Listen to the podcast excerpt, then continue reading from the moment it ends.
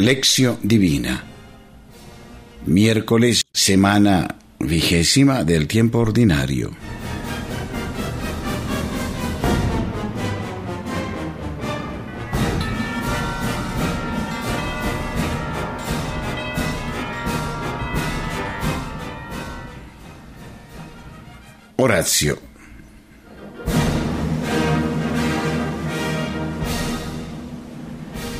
Oh Dios, que has preparado bienes inefables para los que te aman, infunde tu amor en nuestros corazones, para que, amándote en todo y sobre todas las cosas, consigamos alcanzar tus promesas que superan todo deseo. Por Jesucristo nuestro Señor. Amén.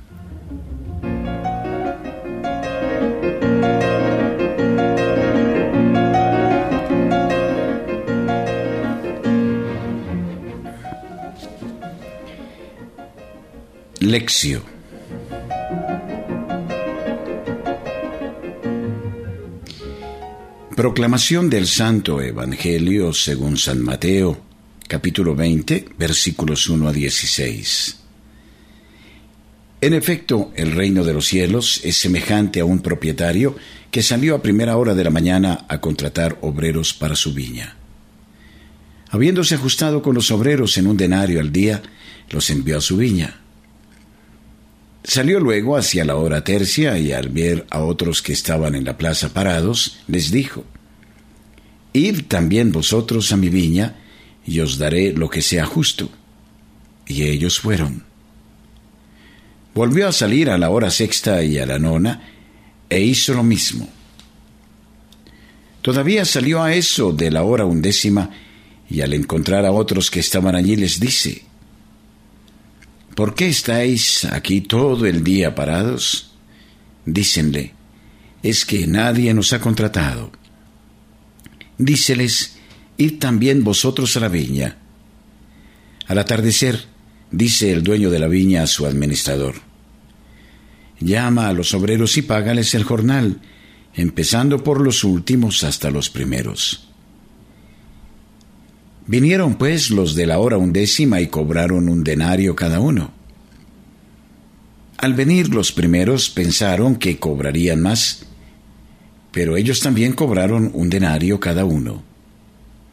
Y al cobrarlo murmuraban contra el propietario diciendo, Estos últimos no han trabajado más que una hora, y les pagas como a nosotros, que hemos aguantado el peso del día y el calor. Pero él contestó a uno de ellos, Amigo, no te hago ninguna injusticia. ¿No te ajustaste conmigo en un denario? Pues toma lo tuyo y vete. Por mi parte quiero dar a este último lo mismo que a ti. ¿Es que no puedo hacer con lo mío lo que quiero? ¿O va a hacer tu ojo malo porque yo soy bueno? Así, los últimos serán primeros y los primeros últimos. Palabra del Señor. Gloria a ti, Señor Jesús.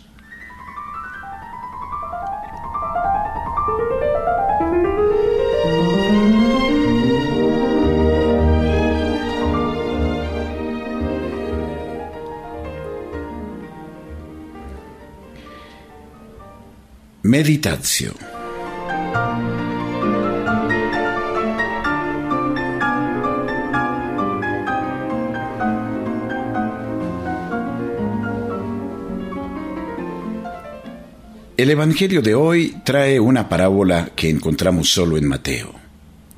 No existe en los otros tres Evangelios. Como en todas las parábolas, Jesús cuenta una historia hecha de elementos de la vida diaria de la gente. Retrata la situación social de su tiempo en la que los oyentes se reconocían. Pero al mismo tiempo, en la historia de la parábola acontecen cosas que nunca suceden en la realidad de la vida de la gente al hablar del dueño, Jesús piensa en Dios, piensa en su Padre. Por esto, en la historia de la parábola, el dueño hizo cosas sorprendentes que no acontecen en el día a día de la vida de los oyentes. En esta actitud extraña del dueño hay que procurar encontrar la clave para comprender el mensaje de esta parábola.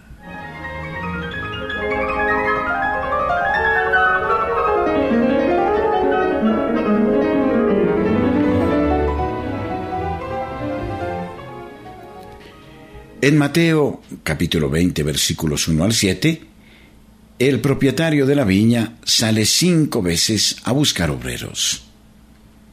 El reino de los cielos es semejante a un propietario. Así, la historia que habla por sí y no precisaría de ningún comentario, nos ilustra. En lo que sigue, el propietario sale otras cuatro veces para llamar a obreros a que vayan a su viña. Jesús alude al terrible desempleo de aquella época. Algunos detalles de la historia. El dueño sale personalmente cinco veces para contratar a los obreros. En la hora de contratar a los obreros, solamente con el primer grupo decide el salario, un denario por día. Con los de la hora nona dice, os daré lo que es justo. Con los otros no concordó nada, solo los contrató para que fueran a trabajar en la viña. Al final del día, a la hora de hacer las cuentas con los obreros, el propietario manda que el administrador cumpla con este servicio. La extraña manera de acertar las cuentas al final del día deja estupefactos a los trabajadores. Al atardecer, eh, dice el dueño de la viña a su administrador, llama a los obreros y págales en jornal. Pero empieza primero por los últimos, hasta los que llegaron a la primera hora. Vinieron los de la hora undécima y cobraron un denario cada uno. Empieza por los últimos y termina por los primeros. Aquí, a la hora de hacer cuentas, acontece algo extraño que no sucede en la vida común. Parece que las cosas se han invertido. El pago empieza con los que fueron contratados por últimos y que trabajaron apenas una hora. El pago es el mismo para todos, un denario, como había sido combinado con los que fueron contratados al comienzo del día. Al venir los primeros pensaron que cobrarían más, pero ellos también cobraron un denario cada uno. ¿Por qué el propietario hizo esto? ¿Tú actuarías del mismo modo? El secreto de la parábola está escondido en este gesto sorprendente del propietario.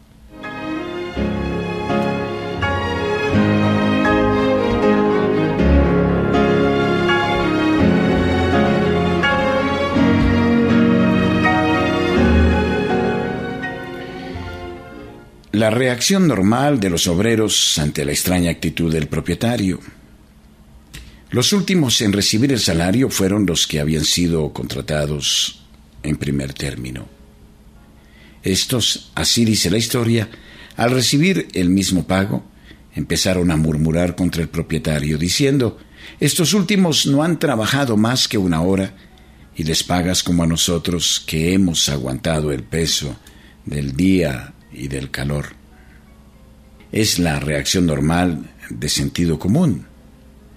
Creo que todos nosotros tendríamos la misma reacción y daríamos al dueño nuestra reprensión.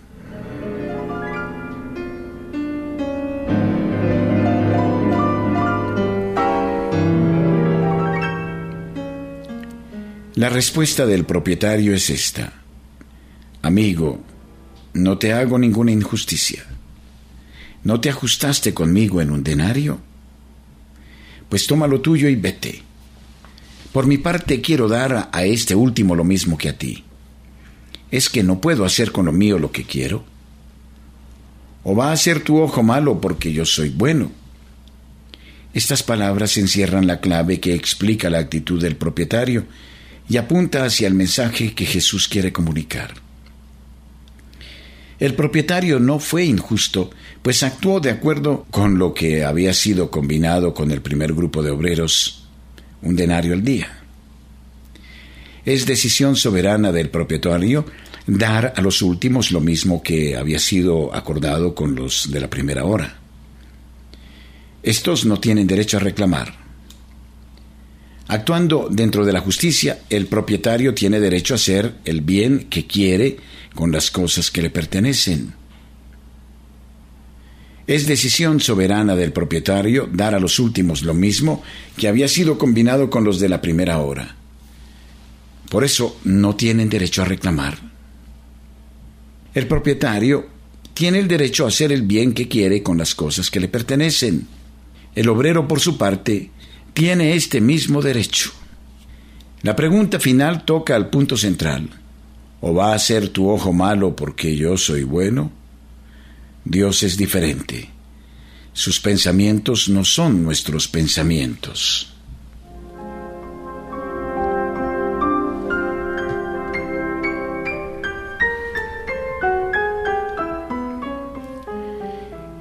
El fondo de la parábola es la coyuntura de aquella época, la de Jesús como la de Mateo. Los obreros de la primera hora son el pueblo judío, llamado por Jesús a trabajar en su viña. Ellos sostuvieron el peso del día desde Abraham y Moisés, más de mil años. Ahora en la undécima hora, Jesús llama a los paganos para que vayan a trabajar en su viña y ellos lleguen a tener la protección del amo de la viña e incluso la preferencia en el corazón de Dios. Aquí, los últimos serán los primeros y los primeros serán los últimos.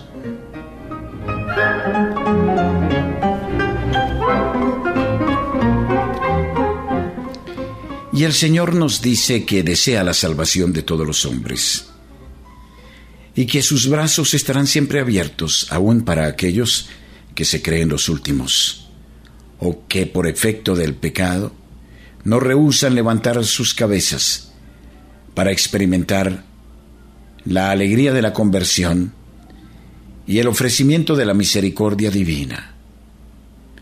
Nos dice además que el Señor desea que todos se salven y que Él no vino por los justos sino por los pecadores y vino para que tengan vida y vida abundante, que Él no vino por los sanos sino por los enfermos. Por eso no tenemos ningún derecho de cerrar la puerta de la salvación a ningún hermano.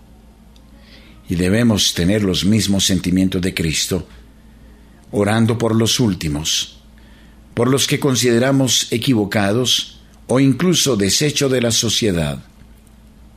Deberíamos orar por ellos y desear que vuelvan al redil.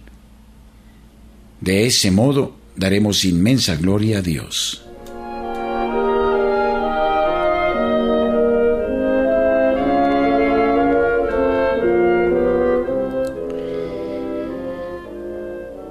Elementos para la reflexión personal.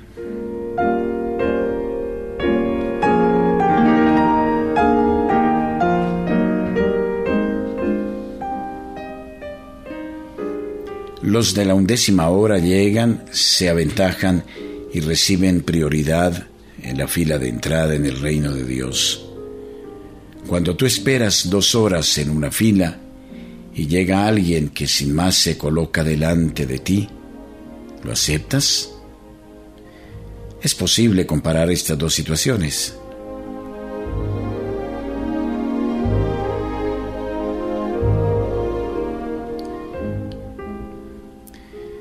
La acción de Dios supera nuestros cálculos y nuestra manera humana de actuar.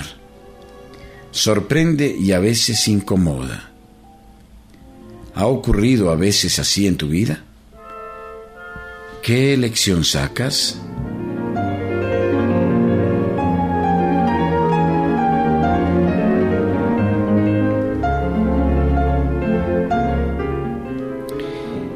¿Eres un juez estricto y duro o misericordioso como Jesucristo? Incluso con los que no nos aman no nos quieren, no nos aceptan, con los que nos son antipáticos o con los que nos odian, oramos por ellos, por su salvación. y los perdonamos de corazón?